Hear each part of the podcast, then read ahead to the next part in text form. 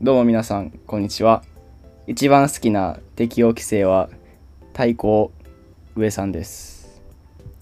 どうも一番好きな適応規制は反動形成ビットです はい、お願いします。桜マスター FM です桜マスター FM です。まあ、このよろしくラおジ願オい、しますこのラジオはね、まあ、僕ら大学院生2人が、まあ、取り留めもない話をするポッドキャストですよね。はいこれめっちゃ大事な話をし てて以前僕ら、はい番組の最後うにん、番組紹介するっていうそうだね。すごい試みしててそうでした。一番初めにするんがねベストだと思いますうん。ほんでほんでなんて言ったえー適応規制うんまあこれはねあのピット君が幼児対抗じゃなくててあの反動形成って言ってくれるの待ちだったんやけどいやそうなんよいやこれ上さんよくなくてはい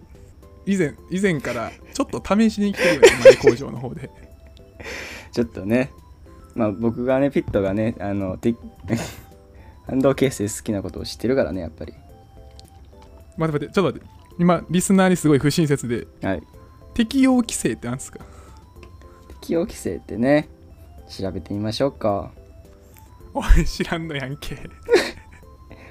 あ書いてますよ欲求が満たされない自分自身を防衛する時の行動のことですねああそうですね対抗っていうのは幼児対抗とかを意味するやつですかあそうですそうですそうですまあもう全部嫌になって、うん赤ちゃんの真似しちゃうみたいなことうんね、うんうんうんうんなんかあれがね僕は対抗しちゃうかもしれないんでね一番ね あそうなんやいやで反動形成っていうのが自分がやりたいこととか言いたいことの逆をやっちゃうっていうのが反動形成でおその、まあ、好きな子がおる中でその子にわざと意地悪しちゃうとかね、ーうんうんそのことを反動形成って言ったりするんですけど、うんいいよね反動形成ししちゃってる子って え前ねその思春期感も一番出るしね、そういい幼さがあって僕は大好きです、まあ、ちゃんと言葉としてもかっこいいしなそうなんよ反動形成っていうなんで僕が好きかっていうと僕が大好きな曲うん「才能シュレッダー」っていう僕の大好きな曲に、あの冒頭たサビの冒頭で出てきてそこでちょっとね大好きになってしましまった言葉でもありますねなるほど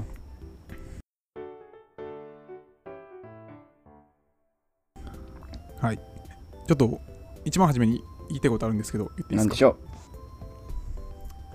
お便りが来ておりまうすやったーやったーありがとうでお便り読む前になんですけど、はいはい僕のトークリストの一番下の方にう「んお便りが来てます」ってのがあって、うんその中身ページ開いてもらっていいですかはいいやだからまあセミの皆さんはあの節度を持って孵化しましょうって話ですねセミの皆さんまたお便りください聞いたうんじゃそれをこれ今あのリスナーにも流れてるんですけど、うんこれを聞いた上でお便り読んでいいですかはいじゃあちょっとこれを踏まえてお便り読みます、はいラジオネームセミさんからですこんにちはこんにちセミですはあこんにちははいこんにちは毎回楽しく拝聴していますお二人はもしかしたらご存知かもしれませんがセミの羽化成功率は4割程度です学校諸説ありなので成虫になっているセミは等しく勝ち組です電滴や落下の危険体力の消耗やストレスなどを乗り越え生きて孵化した私どもを温かい目で見や見守っていただけると幸いですとのことですねあそういうことねセミの皆さんまたお便りくださいって僕が言ったからセミさんからお手付きだってこと、これねマジでとどろいてるセミ界にもね ポッドキャストがあそうですかありがとうセミさんねなんか最近、まあ、僕ら僕そのラジオの分析ページで見たらオーディエンスがすごい増えてるんですよ、ねあ、そうですバッかて急に嬉しいね セミがセミ率急になんかそのさ YouTube とかのあれとかで男性何パー女性何パーとかあるらしいんやけどやんうんうん、うポッん、ドキャストもそういうのが分かるってことやでもぶ分類というそかうでもねセミかどうかまではねなかった男女は分からんけど、うんセミかどうか分からんかったんでまたあのセミの方はまたお便りください嬉しいねで全然ほんでこれ、まあ、中身なんですけど知らんかったしねこれねそうこれねめっちゃ嬉しくてこれ言ったら訂正というか、うん追加情報なんですよ知識の、うん前回そのセミがどこで孵化すれば一番まあマウントを取れるかかっこいいかみたいな話をしたんですけそうどやないやそもそもセミは羽化した状羽化した時点で、まあ、セミ界では上位4割になってるっていうことですよね。えというかあれなんですねセミセミの当事者はセミの羽化率知ってるんですね。ー、お前やねってことはあれちゃうあのさなぎになる幼虫の時点で知り合いが結構おるってことなんじゃないそうね結構分析してる可能性もある、ねうんそれが言い伝えかもしれんけど、うんいであいやいやでも、あまあ、いつおらんなーって思ってるんかもしれん でなかな悲しいけどすっごいその悲受し験いみたけいどな合格みたいなその自動車学校のさ、うん合格の時にさ、うんあいつなんかあれあいつまだあっちにおるみたいな感じようね、んうんはいはいはい、まあ、こうやってねまあ前に以前に卵のね話でねちょっと良くなかった間違った知識をね訂正してもらったりとかうんうんセミもね追加情報を教えてもらったりこういうのもねすぐお待ちしておりおりますんでお願いしますぜひお便りくださいありがとうセミさんありがとうございますはいもうちなみにお便りお便りなくなっちゃったんでどんどんお待ちしておりますお願いしますはい。という感じでした。じゃあ、トークテーマいきましょう。これは、やっぱお互い聞く方式にしようか。これ聞きこたいれ。聞きたいじゃあピット行こっかお願いします。おーワールドカップ開催記念ラグビーを語らせろうお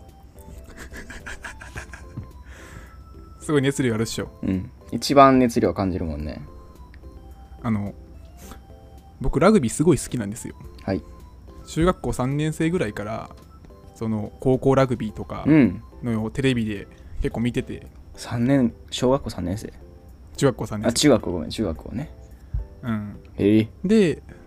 前回大会の日本のラグビーワールドカップの時にもぶわー盛り上がってねすごかったよねでまあ今年ラグビーワールドカップをまあ見ててうんうん今日の朝ちょっと日本対イングランド朝4時からもちろんリアタイしたんですけど、まええあ、それぐらい僕好きなんですようんうんうんうん上さんラグビー見るそれがねあんまり見ないかもしれないあ何ーワールドカップの時にああるんやって言ってつけてるぐらいだねなのでそういう人のためにはいラグビーの魅力うんこれを聞いてもらえればうわラグビー面白とか、うんラグビー見ようって思ってもらいたいんですよねはいはいはいはいはいはいでも僕ラグビーのドラマは見てたかもしれんね大泉洋さんじゃなかったっけそんなんあったんや聞いたことあるわキャプテンとかやったっけ違いますねそれは僕が唯一幼少期時代に読んでた野球漫画です ねノーサイドゲームっていうドラマだそうですあーなんか CM は聞いたことあるわ語らし語ってくださいよはいちょっと長くなるんですけどいいですか あ今日長くいきましょうぜはいあのまずラグビーの面白さを一言で言うと何かっていうと、うん選択肢ゲームなんよねはプレイヤーにはいろんな選択肢を断るごとにもあの与えられるあへその中でどれを選び取っていくかってのがすごい面白いポイントなんですよえへえで例えばねあのペナルティーってのがあって、うん反則ってあると思うんですよね、うんラグビーはボールを前に投げてはいけませんとか、はいはいあとはそのボール倒倒れた時にタックルされた後にボールをずっと抱えて離さんかったらダメですみたいなまあいろいろなルールあるんですけど、うんうんうんサッカーでファールしたらさどんなプレーに切り替わる相手チそのされた側サはッカーでファールしたらフリーキック、そうなのねその位置からボールを蹴りましょうっていう風な話になるよね、うん選択肢1個しかないよはいはいラグビーはあの5つあります4つか、 4つうん、1つはあのスクラムはいはいて言って組むやつねめちゃめちゃ簡単に言うとパワー比べなんですけどはいはい、その8人の筋肉だるまがこうぶつかるんですよね、うん同時に、うんそれでこう押し合うっていう単純な力比べをするっていうのがでスタートするっていう方法なんですようん。でもそれはファーもう1ル個はごめんう切っちゃうけど、ファーいいルよされた方が有利になるの。っていうのもえっとまあ8人でうん232に並ぶと思ってほしいよねうんでみちみちに詰まった状態で232でうん並ぶね、うんその状態でぶつかるとでなんかボールをじゃあどこに出すんかっていうとその2人の2チームのぶつかった真ん中にコロコロって転がすんよねへえその時にちょっと味方の方に転がしていいっていうルールがあるあーあーなるほどうん まあちょっと僕そこら辺詳しく分かんないけどごめんあってだからまあ基本的にはい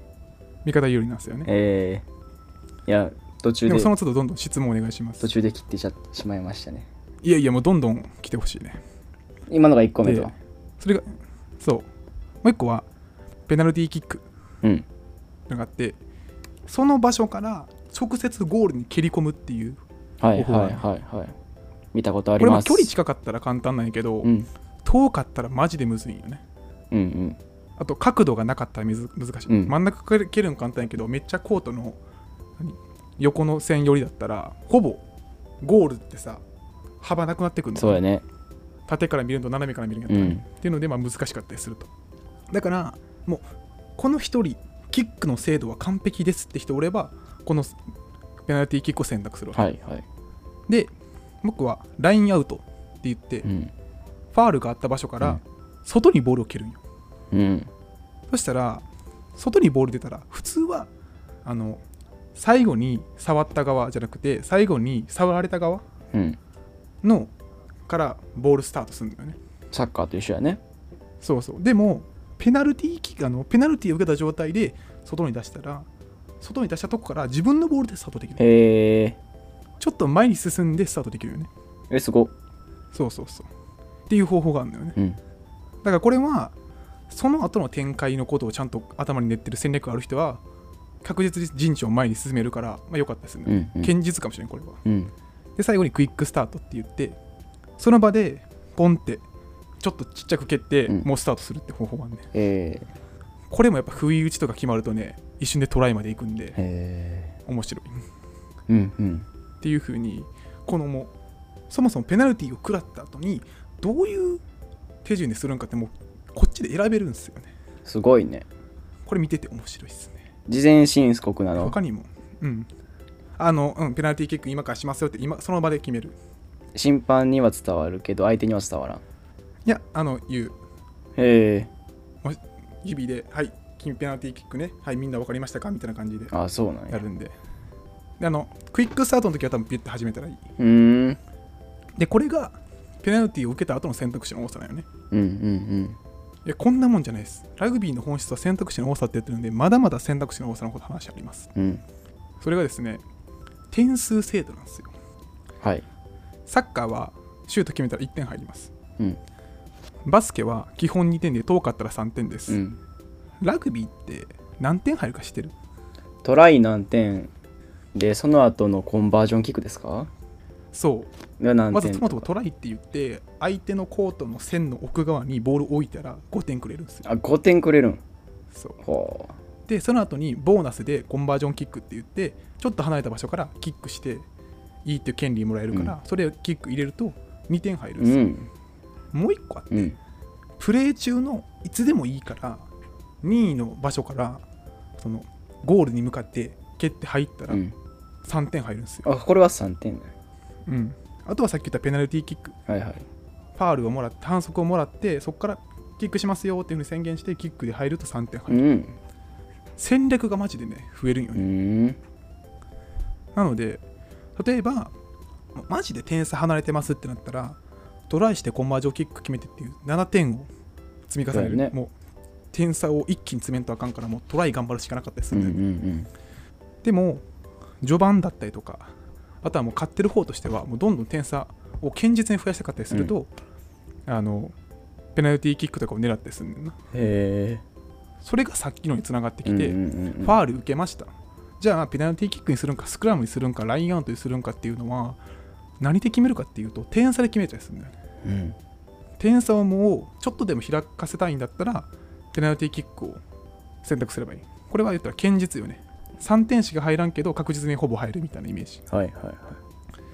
でもスクラムとかラインアウトとかするってことはもうトライを狙いにいってると言っても過言ではないよね、うんなのでちょっとハイリスク取りにいってるっていう選択肢でもあるうんうんっていうのでペナルティの後の行動っていうのとその点数制度がそもそも多様っていうのでさらにもう組み合わせ爆発起こるんよねへでこれ最後に勝ち点っていう制度あるんですよワールドカップ、えうんうん聞いたことありますね、まあ、リーグ戦をするんで、うんあの勝ったらそもそも3ポイントもらえて、うん引き分けだったら1ポイントで負けたら0ポイントですう、んそれリーグ戦で例えばみんなそれぞれ4試合ずつやって勝ち点多い人が決勝トーナメント行けますみたいな制度があるんやけうど、んサッカーの場合はさっき言ったように勝ち引き分け負けっていうのが310なんやけど、うラグビー違うんすよいやというか310でも310は間違ってないですけどプラスボーナス点があるんですほそれがなんかあのー大量得点って言って、4回試合中に4回トライをすれば勝ち点プラス1点くれるんですようへえあもう一個もう一個あって負けてても普通負けてたらさちょっと嫌な気持ちになるやん、うんでも大丈夫なんですよそれが7点以差な7点差僅差であればプラス1点なんですよほう負けててもね負けてたとしても、7点差以内に詰め寄っていたらあなたには、まあ、その功績をたたえて1ポイント上げますよって制度があんねんなはいはいはい作らちゃうわトライとコンバージョンキック分で迫まれてたらってことやうんまさにその通りでってなってくるとその勝ってても負けててもめっちゃ応援しやすいんまず観客としてうまいね勝っててももういもう一トライもう一トライってめっちゃ思えるから、うめんっちゃ応援できるうし、ん負けててもいやマジでこっからもう7点差にいかに縮めるかみたいなことも考えれたりするんだよねすごいってなったら実はプレイヤーも変わってきて、うん今日ちょうど日本があったんですけど、あのイングランドめっちゃ強くて、結構点差をじりじり広げられてたんよね、はいはいはいその中で解説が言ってた言葉が僕印象的で、まず実況がね「いやー、まるさん日本今苦しい状況ですけどどういったことを考えてプレーしていきたいですかね?」って言ったら「うんいやーそうですねこれ、まあ、現状15点差うんなので、まあ、3トライしないと届かない状況ですよね」と。うんじゃあ無理やり3トライを狙うっていう方針もありますけど7点差以内に縮めるっていう方法もやっぱ大事だ大事なんで、うんまずは7点差以内に入るためにはどういう点数プロセスにすればいいかってのを考えるべきですねって言ってて、うんそのそれで言ったらさっきのさねペナルティーキックで3点ずつ積み上げていった方が堅実なんかもうトライ狙った方が楽なんかっていうのでその狙うゴールも複数設定されてるんですよねだからマジ見け見てて飽きないですよねはこれがまず物理の、えー物理じゃないわ、 えっと、ラグビーの魅力、 あはいまあ、本質やね選択肢の多さっていうところなんですよこれまずどうですかいやえー、ちょっと初耳学が多かったですねちょっとはいはいはいはいあそうなのねラグビーそうルール多くて「わからんわ」って言うてる人多いけどちゃんとなんか楽しめるためのルールが多いねこっち側にも選手も諦めそうないようなルールでもあるしさ結構見てて面白いね、えまあ、ちなみにこれラグビーの魅力の前半戦なんですけどまだまだあまだ前半戦 はいまだまだいきます僕もうめっちゃメモしてたんで今日も朝よしラグビー見ながらこれちょっと面白いからみたいな感じ、はいはいはいもう一個はここっからチップスです、うん退場システムが面白いんですようん上さん野球好きやけど野球の退場ってまずそもそも存在するの野球の退場はありますよめったにないけどねおううん、どんなことしたら大丈夫です 乱闘かな オッケーオッケー。乱闘とかでもね野球なんかなんちゃら妨害走塁妨害とかあるんやけどさそれやって、うんあの人が退場するとかじゃなくてランナー1人進みますとかワンアウトですとかさそういう感じなんよねだから野球はね退場少ないですねはいはい。退場するとさ、例えばキャッチャーの人がめっちゃ悪いことして退場になりました。どうなんのうんと別のキャッチャーかなはいはい。別のキャッチャーがあの交代で入ってくるイメージなんや。でも監督の退場だけは監督が出ていってそのままだね あなるほど。監督の退場もある、コーチとか面ねそこら辺はね白い。じゃあ、サッカーの退場ルールってご存知サッカーは11人のうち1人が体重になったら10人でサッカーするよね。そう、野球と違ってやっぱ人が減っちゃうわけですうよ。ん。でラグビーも一緒であのまあ良くないフ,、えーファールというか、まあ、反則があると退場になるんですけど、うんそのイエローカードレッドカードっていう制度があってはいはいイエローカードが出ます中途半端というか、まあ、悪質の中でもまあギリセーフの方の反則が出ました、うんそうすると10分間コート外におらんとあかんねんうんこれ面白くない後では後から入ってくんねんあ10分間だけ人数少ない状態でやるんやそう10分間だけそのなんかパイプ椅子みたいなところに座ってる ねあのムキムキの筋肉マンがその間になんずっと待っかてんねん動いたりしたらあかんってこといや動いていいと思うけどことあるごとにそこがカメラで抜かれてあなんかそうなんや切なさを顔してるんだけど、うんうんでまああのレッドカードが出ると完全退場だったりするんですけどそれもサッカーと同じシステムそうそうそうでそのラグビーっていろんな、ね、役割があるんですようんフォワードとか、うんなんかバックスみたいないろんなやつがある中で、うん言ったら専門職があると思ってほしうい、んサッカーでいうキーパーみたいな感うじで、んで専門職がいなくなったらどんなことが起こるかっていうと例えばスクラムって言って8人対8人の筋肉ダムでぶつかり合うっていう時にそのスクラム用のポジションの選手おらんかったら7人で組まんとあかんことことなんねんえ1人変わったらさ体重1 0 0キロぐらい下がるわけよね、ぜうんグループとーしての体重うんうは、んうんうん負けるに決まってんねんな確かにっていうぐらい致命的やねマジで交代っていうのは、えでも一応えっと例えばそのスクラムに参加する選手が1人おらんくなって不利だから別の選手を入れるってことできるよねーうんうんでもその分他のポジションで減らさんとあかんかったりするんだよねうんうーん言ったらもう専門キーパーレベルの特殊な専門職が6種ぐらいあるから、うんもう1個減るだけでマジで戦術とかがうん微妙になってするんだよね、はあだから体重はそうなん体重は相当やばいなるほ感じですねちなみにラグビーは何人でやるのえたくさんです僕知らないですたくさんたくさんの人でやります 20人22人とかなんじゃないか な一チームうん一チームえー、そんなに多いんや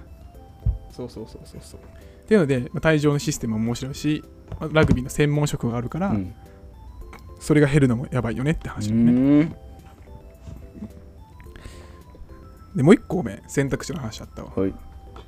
それがアドバンテージっていう制度なんだよね、うんまあこれサッカーでもあるんですけどえ何か反則がありましーて、普通ならピーって笛吹いてプレー終了はいあなたはどうしますかスクラムしますかキックしますかみたいな聞かれるんやけど、うんプレーを続行することがあんねんうんそのままプレー続行するともしかしたらさうまくいってトライするかもしれんやうんでここでピーって吹いちゃうとそのトライを妨害することになっちゃうかもかもしれんからちょっとプレーを流す瞬間があんねんうーんでこれが何が面白いかっていうと、うんバーってそのプレー流した状態ですでアドバンテージっていうまずうんあの表示が入ってでバーってプレイしてもしボール取られましたアアドバンテージで、ね、有利な方つまりファールをもらってる方がボール取られたらピピーってなってはいさっきのアドバンテージとこ戻ってあのせ決めてくださいって言われるんだよなはこれ何がすごいかっていうとめっちゃダイナミックなプレーできるんよあうんうんうんうんうん普段だったら堅実にやってボールを前に運んでいこうと思うかもしれんだけど、うんもしボールを取られたりしてもさっきファールあったとこまで戻ってやり直しになるから、うん攻め時なんよね言ったらもう超フリー状態残機一状態でプレーできると思ってほしいうんうんうんうんうんこれがやっぱ面白くてはあ例えばそのラグビーのボールって楕円形だからさ楕円,、うん、楕円形なんで、バウンドしたらどこ跳ねるかわからんよ、そういうのを活用して前にポーンって蹴ってバウンドどっちかわからんよって状態に持ってってもうバーって走ってあのボールをかすめ取ってトライするとかもあんねんうんうん普通だってボールば前にバーンって取ったら相手のディフェンスにパッて取られるだけなんやけどバイオンドをうまく活用して運ゲーに持ち込んだりするんうだんうよんなとかっていうのでアドバンテージがついたらどんなプレーするかっていうのをよく見ててほしいっえていうそこからも選択肢が広がったりすーうんるうんっていうのがまあありましたであのちょまだどんどんいくんですけどうんうんどんどん行きましょうでもラグビーに対すじゃある 今の時点でラちょっとグビーに対する理解度が上がってきましたよ今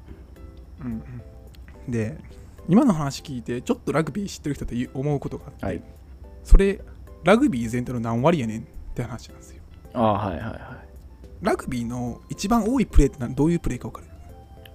えパス回しああ違う違う走る、まあちょっと走る場前提でえー、タックル その通りああタックルなんだタックルなんですけどあの上さんがちょっと想像してほしいラグビーここれまでの知識を想像して、その、はい、攻めてる側がボール持ってバーッと走ってきます、そのボール持って走っていってタックルが終わった後までちょっとどういうイメージで物事を見てるかちょっと説明してタみてックルがまずこうなってこうなってタックルが終わるまでうんタックルが始まる前から終わるまでってどんな感じされるまでされたとかまあボール持ってるやろうんはいはいはいはいで敵がまあほらーって飛び込んでくるわけやはいで倒れてその飛び込んでくる前にパスする人もおるよねはいはいじゃあそれがちょっと間に合わんかったです間に合わんかったじゃあバーンって倒れてうわーってなったら、はいはい意地でもパスするか味方がバーって駆け寄ってきてその人に渡したりしそうやねああそうそうそうそうそうなんですよでよくラグビー見てる人は思うのはなんかもみくちゃになってんねんなそのう後ーん一人がボール持ってますで一人がタックルしに行きましたっていう1対1の勝負っていうよりかは、タックルの本質はタックルで倒された後なんですうよ、んうんそこをよく見てほしくてうんうんっていうのもあのラグビーにおけるスーパープレーの一つにジャッカルってプレーがあるんですよへえ動物の名前がついてるねそうそうそうそうラグビーって一つのルールにタックルで倒されたらボールを離さなければいけませんってルールがうんで倒された人がボールを離した瞬間にピュッて取ることをタックルっていうねあのジャッカルっていうねほうほうほでこれ起きたらマジでもう歓声がブワー上がるぐらい激アツしてるんだけどうん、なかなかその攻守交代するっていうのが難しいから、う、うんうん、それをねできるのはすごいんですけどなのでディフェンス側はジャッカルをがっつり狙っていくうと、んでタあの攻め側はジャッカルされんように頑張るどうすればいいかっていうとラグビーもあのボール持った人が倒れましたうんボール離さなきゃいけませんそれのジャッカルされないジャッカルされないようにこうめっちゃこうボールに覆いかぶさってはいジャックルジャッカルさせませんみたういんなうんことせんとあかんのよねなのでタックルされた後にジャッカルに狙うディフェンスとそれを守るオフェンスこの攻防戦見てほしいんですようんうんうんうんうんなので倒されましたその後にサポートが34人来てジャックルされないようにこうガードするこれがいかにちゃんとガードできてるかっていうのが大事だったりするんですよ逆にジャッカル狙う人はもうみんなジャッカル狙いに行くからこうここでもう34人の筋肉だるまたちうがんごちゃ混ぜになってくるっていうシーンがあるんだよね、はいはいはいはいでなった時にえじゃあ全員で必死こいてジャッカル狙えばいいじゃんって思うかもしれんけどよくないんですよ、うんそれがディフェンスって数がすごい大事になってきてて、うん逆にオフェンスは倒されてから3秒以内にパスを出すことがいいとされてんねんうんなんでかっていうとタックルの周辺って人がぶわー集まってきてんねんうな、んで倒れてる状態すぐ立ち上がって動けん状態うんその状態で端っこの方にボール出されたらスカスカなところをこうバーって走られるんよね、はいはいなので左右にまんべんなくディフェンスを配置してきたり、まあ、オフェンスもそううなんだけんど、なのでジャッカルでこう密集してしまうとディフェンスが手薄になったりする、うんっていうので深追いせんことも大事だジャッカルもう無理やなって思ったらすぐこう戻ってディフェンスラインをこう整理して人数大丈夫こっち少なくない多くないみたいなことをこう話し合ってラインをコントロールすることが大事なんでうんうすんよね、うんだからオフェンスとしてはもうすぐにボールを出してるかディフェンスが戻らんうちに左右にボールを散らしてるかとか、うんうん逆にディフェンスとしてはジャッカル狙うんだけどもし無理って思ったらすぐにこう戻ってちゃんとあの左右に人数を配置できてるかっていうそこまで見るのがタックルの本質なんです。っへていうのでタックルが終わった後に着目してるえし、どんな風にタックルされたか倒れてる人にサポートしに行くんか、うんあとディフェンスはどうコントロールしてるんかっていうのを見るのが面白いんですうーよ。んでもラグビーってそうやってボールが止まることがあるやんありますだね。からそういう時になんか確かにそのチームのメンバー同士でなんかコミュニケーションというか取ってるなっていう場面を見たことはあるねそう手を振ってこっちにもっと人数回せとか結構やったりしてますね、うんうんですで,、まあ、でですねあのまとめなんですけうんうん、あどもう止めに入りましたあの、はい、ラグビーってのはまあ選択肢が全てなんですよはいアドバンテージっていうファウルをもらった状態だとダイナミックなプレーをどういうふうに展開するかっていう戦術もまず広がってくうんるうんし、うんうんうんでそもそもペナルティを受けたらどのプレーで再開するかうんっていうのも委ねられてるしあとは勝ち点の制度とか点数の制度も結構グラデーションがあるからどの点数を狙っていくかどの勝ち点を狙っていくのかっていうので戦術も変わってくるんですよねなるほどであとはタックルってのはされてからが本番ですとそこを見てほしいなっていう感じだったんですよで、まあ、最後になんですけど、うん我我々というか、まあ僕は理系というか理科大好きでして、うんやっぱり見つけちゃうんですよねああラグビーの中に理科があったはいまあ言ったらタックルが主なプレーなんですけど、めちゃめちゃみんなゴリゴリなんですよね、うん筋肉とか、あとまあ体重体格みたいな、でもその中でももう本当にゴリゴリマッチョの人もおればちょっと細身な人もおったりすうる、んリーチマイケルってわかりまわすかりますまあ、日本の手法なんですけど、リーチマイケルは平均的に見ると結構た体格がゴリゴリじゃないよりなんよねあの人がもっとパンパンなやつおんねほんまにへでもやっぱリーチマイケル強くえ、て、うん、向こうより体重重いやつにぶつかられても進み続けるっていうあの最近チリチリとの戦いであった名シーンがあってそこからトライに結びついたんですけど、うんなぜ体重が軽い軽いリーチマイケルがタックルに打ち勝つことができるのかさて何でしょうーうん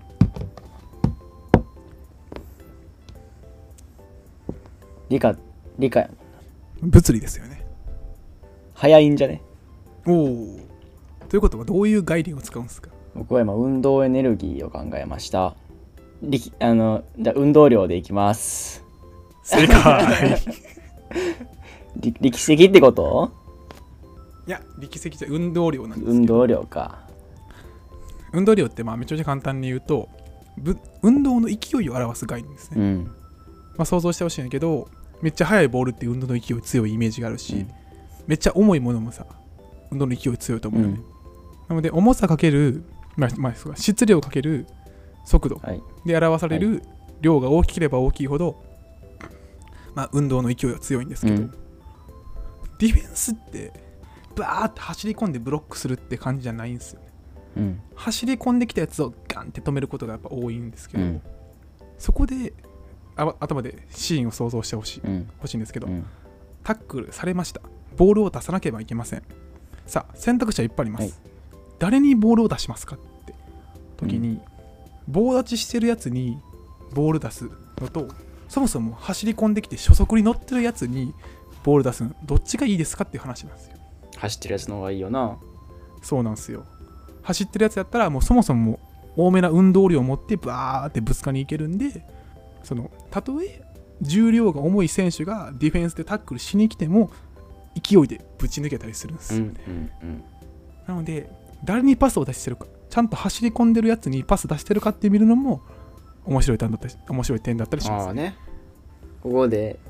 運動量のなんか衝突の話が出てくるわけやそうっすね。おもろい。というね、もう語りまくりましたけども、ラグビー超スーパー面白いんで、皆さん、今、ラグビーワールドカップ開催しております。ぜひご視聴ください。あ素晴らしいありがとりがとうございました。うでもこれで全部説明できたわけじゃないんやろうねマジでもう、いめちゃめちゃその今、ボツにしました。ああそう実は審判が面白かったりと か、ちょっとね、えパイボツにしましたけど、ちょっと今回は厳選してー、うん30分語りました。でもラグビーってさなんか電光掲示板とかに出るんじゃない今の今こういう状態ですなんかトップしてますとかさ聞いたことあんねんけ知どりません。いいらんあなたはいらんかや、ちょっと知らん。えごめん、あの、知りませんあ。知らんか聞いたことないちょっとあんまりそこまで電光掲示板ちょっとなんかルールが多いから分かりやすいようになんかしてくれてるらしいよああそうかもしれんねそれはほんまにそうやと思うそれなかったらやばいと思うな、うんうんっていうので僕次にまた別のねエピソードトークとしてあるんが、まあ、スポーツ観、まあ、スポーツ実況において、実況解説はどういう役役割であるべきかこれについてもねちょっと熱く語りたいんで、はいはいまたその時のトークテーマの時に会いましょうそれではスポーツ大好きビートでした現場からは以上です現場のピットさんありがとうございましたではトークテーマいきましょうはい次じゃあ上さんのちょ短めのやつある短めのやつねううーんんそうやないやもし今あれだったらここで切ってもいいしじゃあバスの隠された能力いきましょうかはいじゃあお願いしますお話してないよな多分うん聞いたことないなんか日本のバスって時間通りに来るよねって話を聞いたことないですか電車もあそうやけどさありますありねなんかバス、電車よりもバスの方がさなんかいろんな原因とかでさ遅れそうではあるやんますいやほんまにそうやねでもなんかいい感じの時間に来るっていうのではいはいこれにはねなんか理由理由というか工夫があるらしくて確かなんかそうじゃないと頑張って工夫せんかったらさほんまにだ何地獄地獄に間に合わうない、ん、でその路路路線バスがなんかスムーズに時間通りにできるものとして信号を操る力っていうものがあるんですよね。え待って待って待って待って僕あのハッカーが登場するさ作品好きなんうやんけどさ、うんうんまるまる光線の信号青にできるか、うんラジャーみたいなシーンあるけどさ、そういうことそこまではいかんねんけどああすいません青信号をちょっとだけ長くしたり赤信号をちょっとだけ短くしたりする力があるらしいですね。えそれはあれか運転免許の二種免許つまりその人を乗せていい免許を取るときに、うんそういう科目があるんやったっけそのいいや信号を操るっていう多分ないけど 闇の魔術に対する防衛術みたいなさそれやったらちょっと受けてみたいよね2週。はい はいらしいなんかそうなんいでしょうねあのはい、システムとしてそのバスが近づいたら、バスの信号を信号がキャッチしてちょっと伸ばすかって言ってバスを行かせるようにしたりちょっと赤信号を短くしようかなってできるらしいよあそれを、まあ、言ったら GPS みたいな感じで、その位置情報とかをなんとなく取ってきて、うん実現してるんやでバスが案外時間通りに来るらしいねそれすごいねほんまにすごくねだって誰もが夢見た子供の頃のあれやん能力やんいやそんなことないかちょっと俺はなかったっすけど信号を操りたいなーってああ俺やっぱりえちなみにトートークの派生こっからあるないいや僕が思ったのはこの世界に適応するか世界を変えるかの二択の話やっ たうんうんうんうん僕はさっきその信号を変えたいなと思ったことはないって言ったのは、世界に僕を適応させたからなんよねああなるほどまあ高校時代自転車でさ学校に向かう時にさ、信号が何箇所かあるんやけど、うん一番メイン通りの通りって信号がまあ言ったら対岸というか道の向こう側に行きたいっていう目的があって、うんですぐ手前の信号で行ってもいいし、ずっと先にまっすぐ進んだ後に信号を越えてもいいね、うんっていう言ったら4回ぐらいチャンスあったら、ここの時点で信号が赤ってことは、うん全力でこいたら4番目の信号で渡れるみたいなものを研究したんですよ。これ陶芸工あるあるやと思ってんだけどどうやるまあねやるやるそういうので俺突き詰めまくってたんで、はいはい変えたいと思ったことなかったねああねまあ今でもねなんか大体同じ交差点はなんか明日もこの時間は青やしその次の時間もなんか変わるじ感じ一緒な気がするからさ今家を出ればあそこの普通に行けばあの信号まあいい感じやなとかはできるよねあそれおもろいなどうなのなんか僕が今思ったのはさ駅伝駅伝してる人って俺山上さんかつて、うんやってたよ、まあして知ってたと思うんですけど、その全体を通して例えばさ、まあ、30分で走りたいとするやん、うっんてなったらなんかペース一定の方がいいっていうわああ初めブワー走って、うん最後ゆっくりなっちゃうよりも、うんでいわえまずそれは解釈はあったらそれとももうちょっと先があるいや一定の方がいいと思いますとかまあ僕体育でそう習ったよねなんか一定にしましょうみたいなうん一定じゃない練習もあるけどねそれはなどういうことあのー実践のレース何そのレース展開とかでさ速くなったり遅くなったりするからそれに対応する練習もあるし、あそうなんまやあ、シンプルに後半につれペースを上げていく練習もあるよねあそもそれもその訓練とか戦術みたいなのあるんうんややっぱ一番しんどい時にどれだけスピードを出せるかっていうのもあるし確かになんか僕かつて上さんと話してこれかんこう衝撃を受けたことがあって、はい僕マラソン結構好きじゃなかったんですうよ、んで、まあ、上さんは、まあ、好きかどうかは置いといて、平均的に見たらさ、うん高校でも早かった方やと思うねんなそうだねなんか聞いたんよね、はいどうすればなんかその早くなるんかなみたいうな、ん聞いたらう、そのいかに耐えるか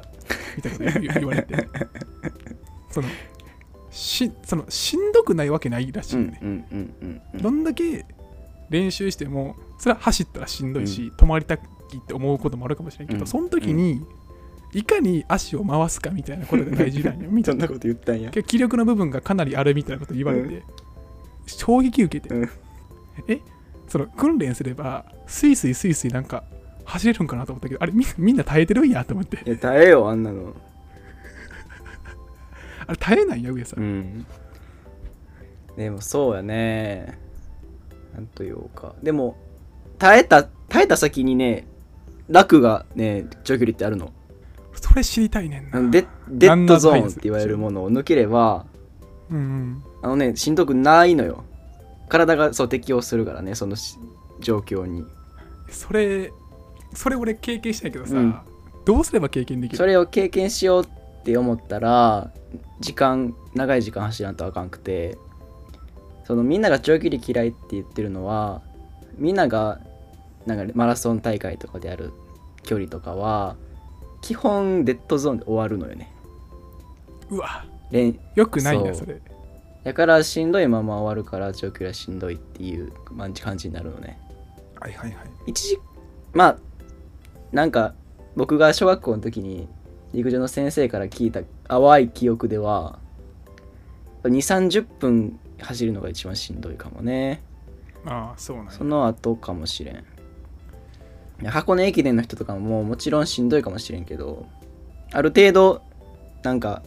しんどいを抜けて足が動いてる状態っていうのはあると思うよねあの人1時間ぐらい走るからさはいはいはい、うんまあ、そこやねそこを経験できたらちょっと楽しいかもしれんそうねなんか僕もねあった気もするんやけどそれがそうだったかどうかいまいちわからんってのがあったんでちょっとそれを知った状態でやるとね、うんまた気づくことがあるかもしれない、で今ちょっと陸上というか、まあ、駅伝の話になってきたんで僕が感じてる2つの質問ちょっと投げかけてもら投げか投げかけてもいいですか、お願いしますまあ、2つあって1つがあのなんか身につけてるものをうん外すとうん速くなる気がするっていう僕の経験則を合ってるんかっていう話と、 はいはいはいもう一個は結局後をつけるのって有利なんなんでっていう話です、んちょっとまあ言いやすい方でもいいし順番でもいいけどちょっと教えてもらっていいですか 身につけてるものって重りとかじゃないってことよね別にあそうそうそうあのそういうんじゃなくてなんか僕がまあね高校の時に部活でなんかこうぐるぐる走り回った時に、手袋を外したりとか、いはいはいなんかその上着一枚脱いだりとかすると、なんかちょっとギア上がる感じするんだけど、うんあれは何うなんんですか、うんあれますますあるあいるなやこれは全然あるあるよ僕も感じるで上着脱いだら速くなりそうよねやっぱりうんうんうんうんえなんか重さとかは関係あんのかなやっぱりその数グラムでやっぱり違うんかなじゃあ重さっていうのもまああると思うねまず多少は、うんそれ以外はあるんかなっていう話だね気持ち的にあるんかしらねそうなんか僕が感動した話があって、うのっこなんか世界陸上とかなんなんか陸上みたいな話を見てた時見てた時に、なんか日本のすごいスーパー選手がおって、なんかまあめっちゃ走ってますみたいな、でその解説の人が言ってて〇〇選手はそのサングラスを外したり帽子を外したりすることでギアを上げないんですようんその選手は常に自分のベストなものを保ち続けるっていうのうんうをん信念としてるんで、そうやって一段階なんか何かを持ってギアを上げるってことはしないんすよって言ってめっちゃブワーって走っててへかっこいいなーーかっと思ってこいいねそれうん僕はなんかしなんかそのね冬連って言って、う冬の時にさぐるぐる走ってたやんその時に、うんうんうん僕わざと初め多めに身につけるってこ としてる両手袋と上着となんかいっぱい身につけて走って、うんうんうんうんピュピュピュってポイなんかポイポイ投げたの覚えてる、うんああれ特定るのあるあるあるそこでポイって投げてよっしゃ1段階ポイって投げてはい2段階みたいなことしながら走ってましたね、うんうんうんうんでもその方が多分自分の中でのさ区切りをつけれるやんかあと何週でこれああはいはいはいあのこれ脱ぐぞみたいな感じでやったらさ長いゴールの間の中でちっちゃいゴールを自分で見つけれるからさその時点ではすごい走りやすくなるかなと思うけどねうんああまあ確かに僕らもさそうねなんか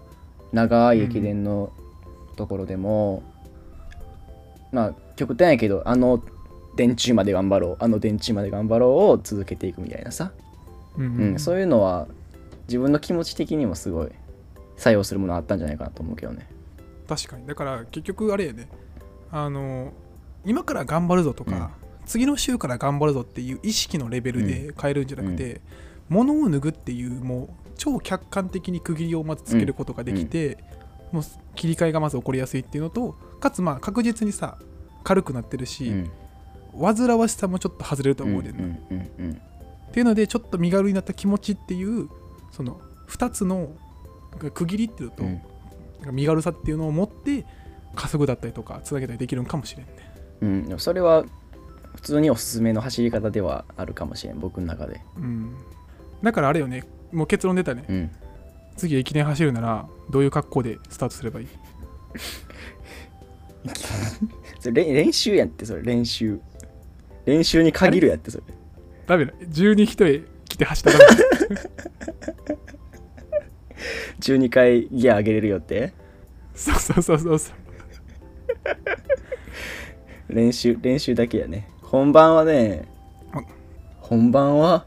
むずいぞだって駅伝ってことはさマラソンだったらできるかもしれんけど駅伝やったらタスキがありますうから、んそうねタスキあっって脱いであっって上着を脱いでまたつけてあっって脱いでそうねだってテンパったらタスキ外してもう一そ点う投げちゃうかそもうしれんそもうんそうそうねそういやでもこれはかなりスッキリしたかもしれん俺のうん中うんで、うんもう一個何でしたっけあのよくあるんがさ1位を走るんじゃなくてなんか後ろにつけてっていきましょうみたいなその方が楽なんですようんいうの聞いたことないそもそあもあはいはいはいで、まあ僕が思ったのは、いや1位だろうって思うわうけよ、ん、うん、そのゆえんは 前走ってる方がいいだろうっていう話はいで、はいはいはいでそのもう一個なんかよく聞くのがうん仕掛けやすいんですよみたいに言われて、うん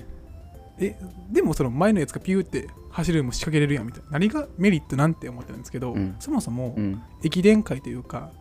マラソン系では、うんその後をつけるっていうのは戦術はマジでありなのうんあるあるあるあるあるそれはどういう仕組みなの一個は風よけやなああでもそれはでかいなうわかんるそれは風よけはあるしでも追う側の方が圧倒的に気は楽なんよねうんそれなんなんよねってでも対応はしやすいよ絶対に後ろの方が対応ってのがさまずどういう仕掛けがあるか僕知らんだけどまあ前におる人はさどんな仕掛けがあるまあペースを上げるやんのああはいはいペース上げることだねったらついていく後ろはまあついていくだけって言ったらあれやけどえってついていけばいいやんうんうんうんででも後ろがビュッて仕掛けるってなったらなんだろうねなんか選択肢が迫られるというか後ろだ前の人が先に仕掛けたらさ後ろは追いかけるっていう一個のまあ選択を取ればいいだけやんかでも前の人が、後ろの人が仕掛けてくるんだったらその人を前に行かせないようにするのか前へ行かして自分が後ろに行くのかっていう選択をその場で迫られるやんかなるほどしんどいわうんえそのさ前に行かせんようにするってさどういうこともう自分のペース上げ自る分もスペース上げるで自分ほん不本不本意なペース上げはね結構ねしんどかったりするよねああでもそれはそうかもしれうないんなるほどだから認知コストというか、うん対応する卓が多かったりするやんセうんット、うん確かにしんどいなうん僕は前の方が好きでおお僕の自己ベスト出た時の大会はずっと後ろに人がついてたよねはいはいはいはいはい逆にその人僕が前におるんはおるんやけどその人に引っ張ってもらったなっていう感じもあるよねやっぱり後ろの人におおもろうんそういうこともあるんやであので僕走る時はとことん意地悪になろうって決めてるからさはいはいうはわいって横で抜抜こうとしてきたら「俺!」ってめっちゃブロックしてたんでその時それがさすごい楽しくて「おもれおもれ!」っはいはいて思ってるうちにペース上がってっておおーで自己ベストだった時はあるよねなるほど、うん露骨に相手がイライラし始めてるのもさなんか楽しいんやってねああ急に下 打ちなんかなんかはあのね走る足音とかになんか「ああ乱れたな」とか思うんやってなうわえそれ面白いなんかあ警戒に来てるなとか、速度上がってるなとかちょっとペース崩したみたいななんとなくか察したりするんうや、んそれおもろいね僕はそうね前の方が好きやなどうだいこれについてくれるかってあとなんか言ってちょっと自分でペース上げるのもあるしあとなんかさ、まあ、これ僕、まあ、ロードバイクロードレースが好きで、まあ、バイク自転車のレースうん好うきんうなんやけどさ、うんアタックっていう概念うがんあうって、まんあ、急に速度を上げるうんこと、はいはいはいでもうぶっちぎることがあるんだけどさツール・ド・フランスとかで見るやつえちそうそうえちぎられたらさ陸上でも嫌な気持ちになるのどどな俺からしたらさ、いやちぎったとてさ、みたいなその例えば追うにしてもさ、まあ感覚を開けるにしてもさ、もうそのままなるなるようになればいいんじゃないなんか追い追いつかんとあかんのみたいな思っちゃうけど追いついた方がいいんやっぱりうんとね一回ちぎられたら追いつけんのよなもうあいやそうなんだい陸上でもよう言うよ ね離されんなよ離されんないよやってめっちゃ言われるやん聞く聞く聞く聞でもくね一回離されたらほんまに追いつけんのよえもうどどうしようもないからなすすべなくなっちゃうんよほんまに ななんでなんやろ僕ねもそれ僕さ一まあ回ちぎられた人感覚わかるけにど追いついた経験はあんまないよあマジか、だからもう一段階ギアが上がってもう下がらなくなるんかなもううーん完全にうん5と5の同じギアで進んでて急にバーン7まで上がりましたうんでも自分ギア上が上がりきらんと75のギアの差で進みましたうんじゃあもうそっからみたいな感じなんかなね体力なくなって落ちてくるやんって思うんやけどあんまりないよねなるほどね駅伝話駅伝話行きましたけどじゃあエンディングいきますかはいはいいやー今日はスポーツ界でしたよね、せやねまあラグビーが好きな僕と駅伝をやってた上さんのトークでしたが、はいちょっとだけバスの話もしまあ、て、ね共感する人、うん、共感する人多いかもねあそういうことやったんやとかうん、り駅伝とかねやってる人もおるかもしれんしうんうんまあ、こんな感じで僕はあのこれから魅力紹介をねたくさんやっていこうと思っててやっうんはいぱスポーツ観戦はまず熱くてかそもそもうんそれはルールとか見どころを知ってないとやっぱ盛り上がれないんで僕なりに考察した面白さを伝えていこうと思っております最後のお便り懇願して終わるああそうねお便り交換していつものやつでいくじゃああの僕たちね弱弱小ポッドキャストの桜マスター FM はお便りを常に懇願しておりますはいあのまずは恐れずにおこ送ってみることが大事だと僕は思ってるうんで、んうんうんその URL から自由にたくさん送ってください待ってます絶対にいい感じに拾うんで待ってます桜マスター FM は理系の大学院生2人が日常のとりとめられないことを理屈っぽく語るポッドキャストです また次回もお聴きくださいありがとうございましたありがとうございました